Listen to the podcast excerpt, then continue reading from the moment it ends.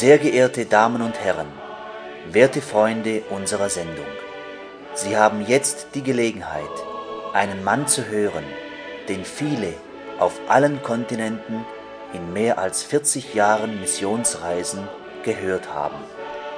Es ist mein Vorrecht, Ihnen, Herrn Missionar Ewald Frank, anzukündigen.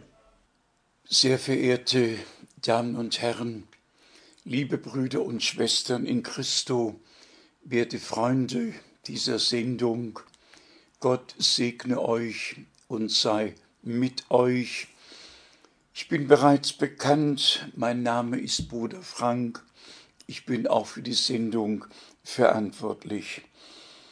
Wir haben das gleiche Thema, die Wiederkunft Jesu Christi, die Erfüllung der biblischen Prophetie in unserer Zeit, die Zubereitung, die Herausrufung derer, die wirklich zur Gemeinde Jesu Christi gehören. Wir haben darüber gesprochen, dass alle Menschen das Recht haben, für sich zu entscheiden. Jeder darf glauben, was er glauben möchte, leben, wo er leben möchte, arbeiten, was immer er tun möchte. Alles darf jeder Mensch für sich entscheiden. Wenn wir allerdings über Gott und den Plan Gottes mit der Menschheit sprechen, dann haben wir die Entscheidung Gottes für uns zu respektieren. Gott war damit nicht einverstanden, dass der Mensch sich von ihm gelöst, getrennt und im Tode preisgegeben wurde. Das gefiel Gott nicht, das wollte Gott nicht. Gott wollte, dass der Mensch der sich von ihm gelöst hatte, durch Ungehorsam, durch Übertretung von ihm gelöst und in den Sündenfall hineingerissen wurde, dass dieser Mensch erlöst und in den ursprünglichen Stand mit Gott zurückgebracht wird. Also Todesüberwindung war nötig, Erlösung war nötig, Vergebung und Versöhnung war nötig. Und so wissen wir aufgrund der heiligen Schrift, dass Gott eben diesen Heilsplan mit der Menschheit hat. Und dann darf nicht jeder sagen, ich mache trotzdem, was ich will. Irdisch mag das zutreffen. Ich wiederhole, jeder darf wohnen, wo er möchte, jeder darf tun, was ihm oder ihr beliebt, doch wenn es um die Ewigkeit geht, wenn es um unsere Seligkeit geht, dann müssen wir Gott und Gottes Wort respektieren. Ich habe mir hier einen Vers aufgeschrieben, der stammt von Graf Zinzendorf, der ja allen bekannt ist. Herr, dein Wort, die edle Gabe, diesen Schatz erhalte mir, denn ich zieh ihn aller Habe und dem größten Reichtum für. Es gab Menschen auf Erden, die Gottes Wort über alles geschätzt haben, die Gottes Wort geglaubt haben und die Gottes Gnade immer wieder neu erlebt haben.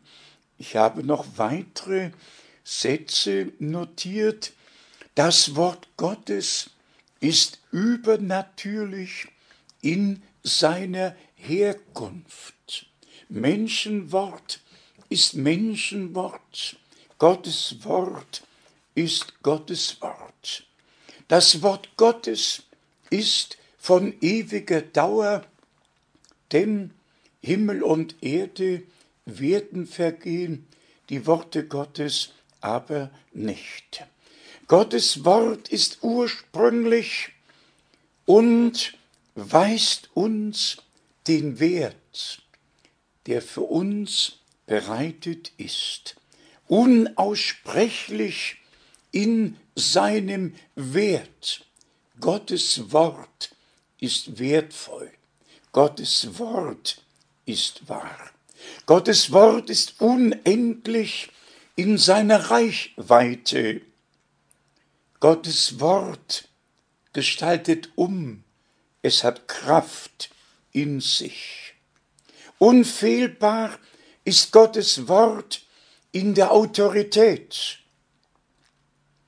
universell in seiner Bedeutung, persönlich in der Anwendung, inspiriert in der Gesamtheit. Wenn dein Wort nicht mehr soll gelten, worauf soll mein Glaube ruhen?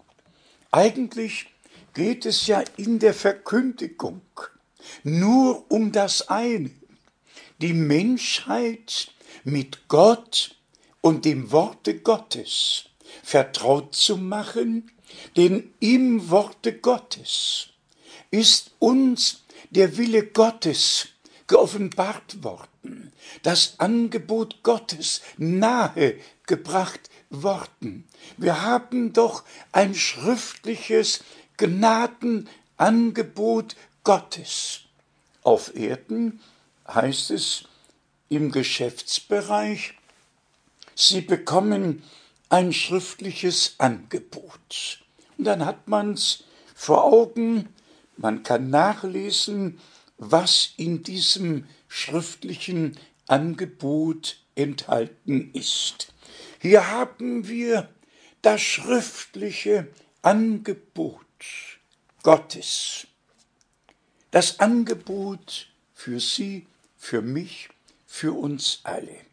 Wir können nachlesen, dass Gott mit den Menschen persönlich geredet hat. Und man kann besonders schon im Alten Testament nachlesen, wie Gott mit Henoch war, wie er mit Noah gewesen ist, wie er mit Abraham gesprochen und ihm Verheißungen gegeben hat, und Abraham glaubte, was Gott sagte, und sah die Verheißungen erfüllt. Und dann gehen wir zum zweiten Buch Mose, wie Gott der Herr seinem Propheten im feurigen Busch erschien und ihm sagte, ich gedenke meines Wortes, der Verheißung, die ich Abraham gegeben habe. Gott hat Verheißungen gegeben, wachte über seinem Wort und hat erfüllt, sofern die Zeit dafür gekommen war. Dann haben wir die Bücher Mose, die uns darüber berichten, was Gott mit Israel getan hat. Bis hin zum letzten Buch Mose, fünfter Mose. Und hier im fünften Mose haben wir ganz besondere Aussprüche, von denen ich einige vorlesen möchte. 5. Mose, viertes Kapitel, Vers 39. So erkenne es heute und nimm es dir zu Herzen, dass der Herr allein Gott ist, oben im Himmel und unten auf der Erde und sonst keiner. 5. Mose, fünftes Kapitel, Vers 4. Von Angesicht zu Angesicht hat der Herr auf dem Berge aus dem Feuer heraus mit euch geredet. 5. Mose, fünftes Kapitel, Vers 22. Diese Worte hat der Herr auf dem Berge zu eurer ganzen Versammlung mit lauter Stimme mitten aus dem Feuer und dem Dunkel des Gewölks herausgesprochen. Immer wieder wird hier berichtet, dass Gott mit hörbarer, mit gewaltiger Stimme geredet und das Volk hat diese Stimme gehört. Aber dann, dann kommt es zu einem ganz besonderen Ausspruch und zu einigen Bitten, die Gott seinem Volke Israel im Alten und uns, dem neutestamentlichen Bundesvolk, im Neuen mit auf den Weg gegeben hat. 5. Mose, sechstes Kapitel. Dies ist nun das Gesetz, die Satzungen und die Verordnungen, die ich euch nach dem Befehl des Herrn eures Gottes lehren soll. Wir denken da an Matthäus 28, Vers 20. Am Ende des Missionsbefehls steht, und lehret sie alles halten, was ich euch geboten habe. Zuerst der Missionsbefehl und dann die Betonung und lehret sie alles halten, was ich euch geboten habe. Hier geht es weiter in 5. Mose 6 und höret bitte gut zu, sehr verehrte Damen und Herren, liebe Brüder und Schwestern, werte Freunde, was bedeutet Ihnen Gottes Wort? Spricht es Sie an? Wissen Sie, dass Gott direkt mit uns und zu uns redet? Von Vers 4 Höre Israel, der Herr ist unser Gott, der Herr allein. Die Bibel kennt keinen Drei-Personen-Gott. Die Bibel kennt nur einen einzigen persönlichen Gott.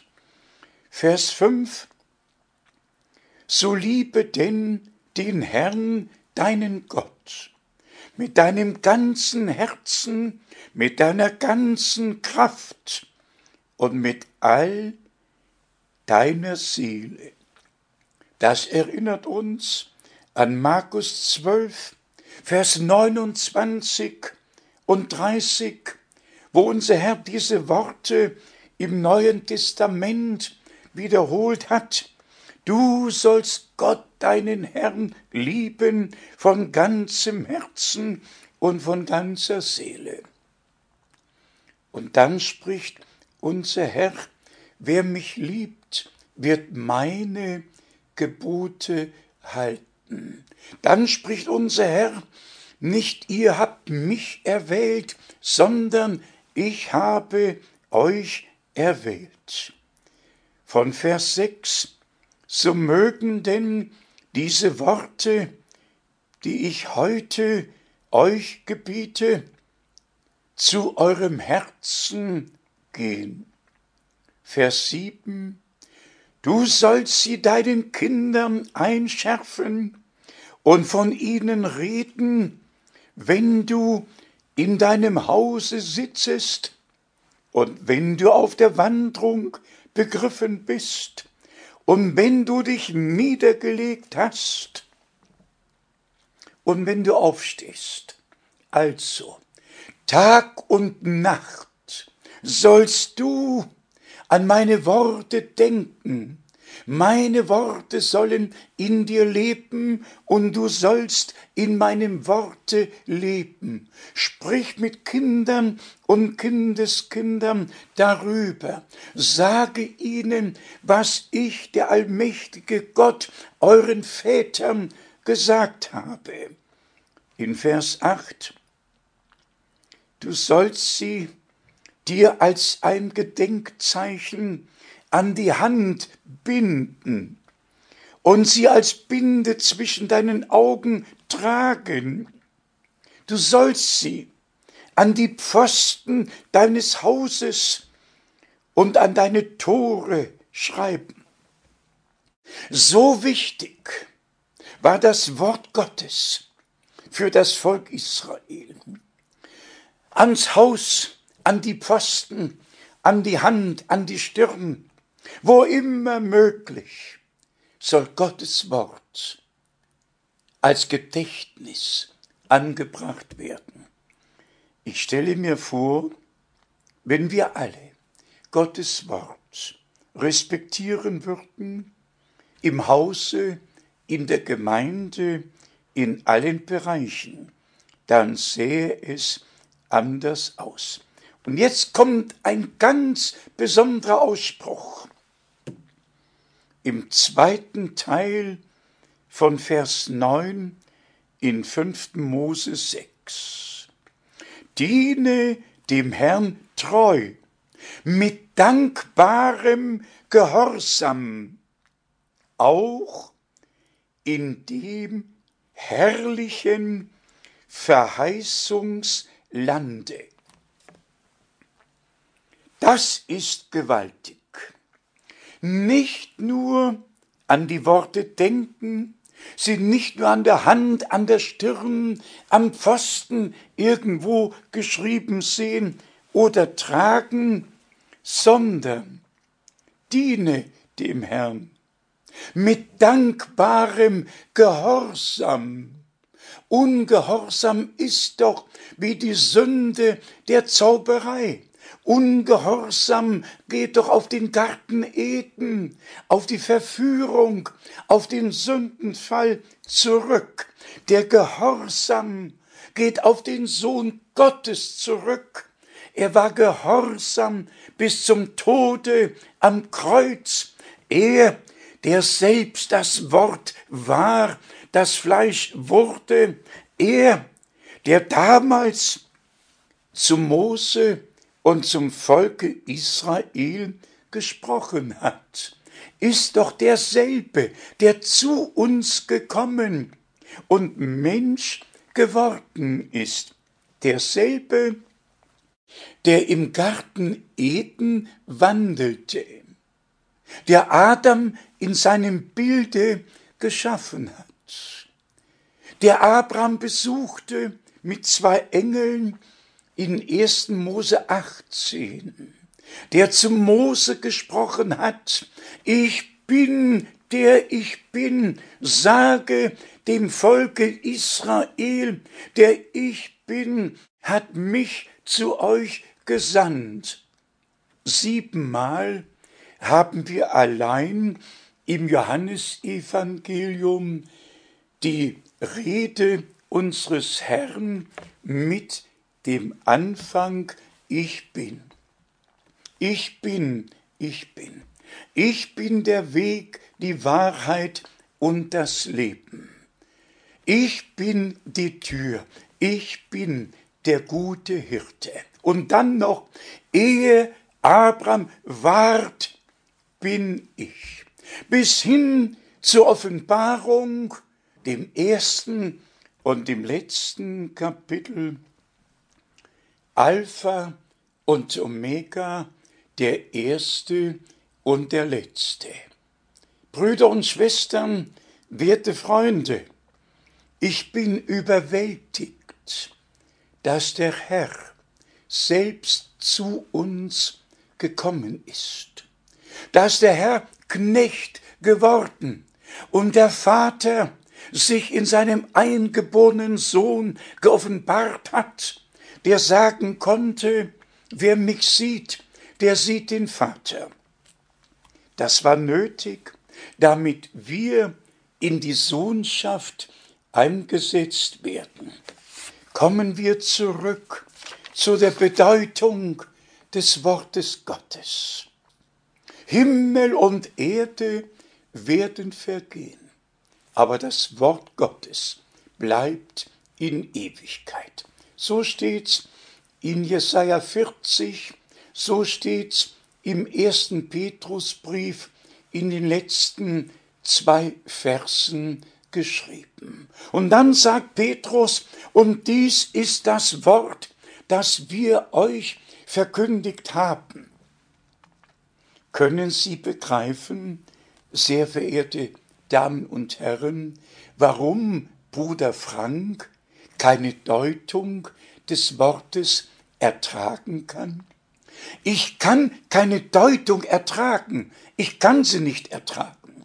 Und wenn ich dann daran denke, dass wirklich überall Gottes Wort hundertfach, tausendfach gedeutet wird, in allen Gemeinschaften, allen Kirchen, jeder deutet das Wort für sich so, wie es gerade in das Konzept passt.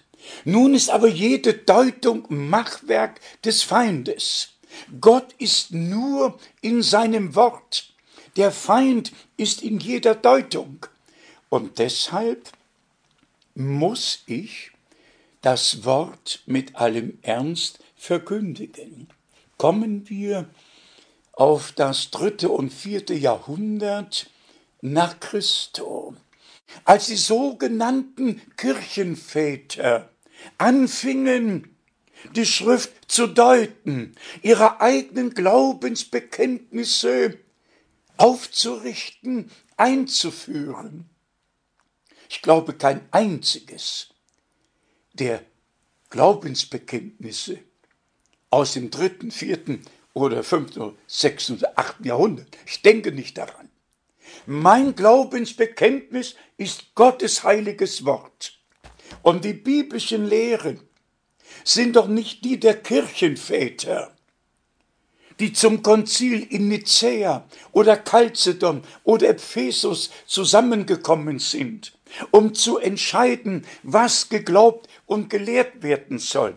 Die Entscheidung hatte Gott doch schon getroffen. Mussten neue Entscheidungen getroffen werden, um mir zu sagen, was ich zu glauben und zu lehren habe? Nein, für mich nicht. Für mich hat Gott die Entscheidung getroffen. Hier ist die Lehre der Apostel. Am Anfang war die Lehre der Apostel nicht die der Kirchenväter. Am Anfang war das Wort und nicht die Deutung. Am Anfang wurde das Evangelium gepredigt und Menschen, die Jesus Christus persönlich als Erlöser aufgenommen haben, ließen sich taufen. So geschah es am Pfingsttage, als Petrus die erste Predigt hielt, und danach ließen sich 3000 Menschen auf den Namen Jesu Christi taufen, die gläubig geworden sind, die unter der Predigt Gnade bei Gott gefunden die Erlösung und Versöhnung für sich persönlich auf und angenommen haben und danach wurden sie getauft. Heute werden ein paar Tropfen auf die Stirn gesprengt und dann heißt es, nun bist du wiedergeboren und bist in die Kirche einverleibt worden. Zurück zum Wort. Der Respekt vor Gott und seinem Wort muss wiederhergestellt werden. Das ist doch die Botschaft der Stunde. Zurück zum Anfang. Sie werden sicher merken, dass ich innerlich ein wenig ergriffen bin. Ergriffen, weil die Wiederkunft Jesu Christi so nahe gerückt ist. Und alle Menschen meinen, wir kommen alle, alle in den Himmel. Eng ist die Pforte und schmal der Weg, der zum Leben führt, und nur wenige sind es, die sie finden und den Weg beschreiten. Werte Freunde, lassen Sie mich noch schnell sagen, ich habe die Aufgabe, das wahre Wort Gottes mit Wahrhaftigkeit zu verkündigen. Es ist meine Aufgabe zu sagen, nur Gottes Wort bleibt in Ewigkeit. Alle Deutungen, alle Menschenlehren in allen Kirchen und Freikirchen sind für mich nicht verbindlich. Nur das, was hier in diesem Testament geschrieben steht, ist für mich verbindlich. Herr, dein Wort, die edle Gabe, diesen Schatz erhalte mir, denn ich zieh ihn, jeder habe, und dem größten Reichtum für. Möge Gott euch segnen, mit euch sein und sein Wort offenbaren unter der Inspiration und Leitung des Heiligen Geistes. Der ewig treue Gott erhebe sein Antlitz über euch allen. Er gebe euch Frieden, schenke euch ewiges Leben und sei mit euch. Wenn ich euch nicht auf Erden sehen sollte, dann möchte ich euch an dem glorreichen Morgen bei der Wiederkunft Jesu Christi sehen. Gott segne euch in Jesu heiligem Namen. Amen.